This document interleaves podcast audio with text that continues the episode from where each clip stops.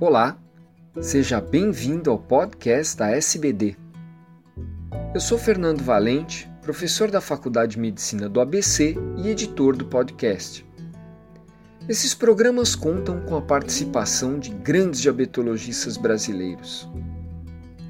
Nessa edição, o artigo é sobre os efeitos do bypass gástrico em parâmetros inflamatórios de jejum e pós-prandial em obesos diabéticos e não diabéticos. Olá, meu nome é Sérgio Vêncio, eu sou o Managing Editor da nossa revista da SBD, a Diabetology Metabolic Syndrome. Esse podcast é sobre os efeitos do bypass gástrico sobre a inflamação. Os autores, coordenados pelo Dr. Stan Medsbad, da Dinamarca, estudaram esses parâmetros em jejum e no estado pós-prandial em indivíduos obesos com tolerância normal à glicose e em obesos com diabetes tipo 2. Qual foi o racional usado? A obesidade ela é caracterizada pela inflamação de baixo grau e uma secreção alterada de citoquinas inflamatórias do tecido adiposo. A perda de peso comprovadamente leva à redução da inflamação, mas a possível alteração das citoquinas após perda de peso maciça ainda não está clara.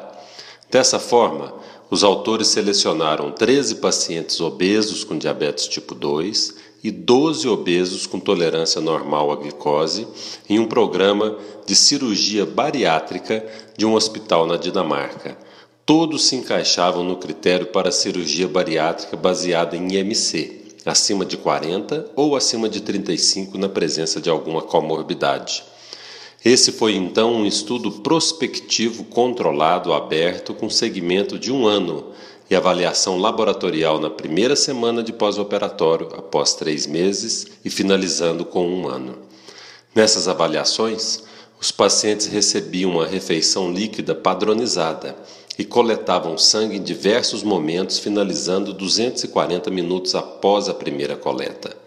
Foram analisados hemoglobina glicada, GLP-1, insulina e glicose, e os seguintes marcadores inflamatórios: interleucina 6 e 8, fator de necrose tumoral beta, leptina e adiponectina.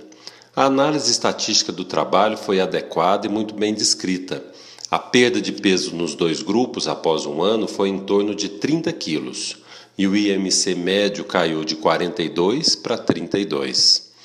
Nos diabéticos, a glicose média caiu de 170 para 113 após um ano e se manteve na faixa dos 99 tanto antes quanto após um ano de observação nos não diabéticos. A hemoglobina glicada caiu nos diabéticos de 7 para 5,6 e se manteve em torno de 5,5 nos não diabéticos.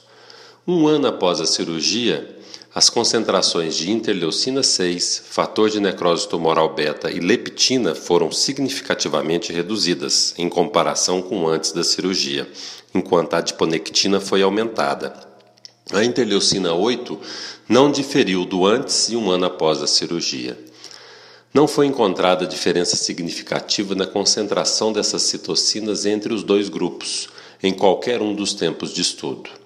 Os principais resultados foram que o bypass gástrico induz alterações nas concentrações de citocinas circulantes em ambos os pacientes, obesos com diabetes e em obesos com tolerância normal à glicose, por diminuição das concentrações de jejum, de citocinas pró-inflamatórias interleucina 6, leptina e a citocina reguladora fator de necrose tumoral beta, e por aumentar a adiponectina, uma citocina anti-inflamatória.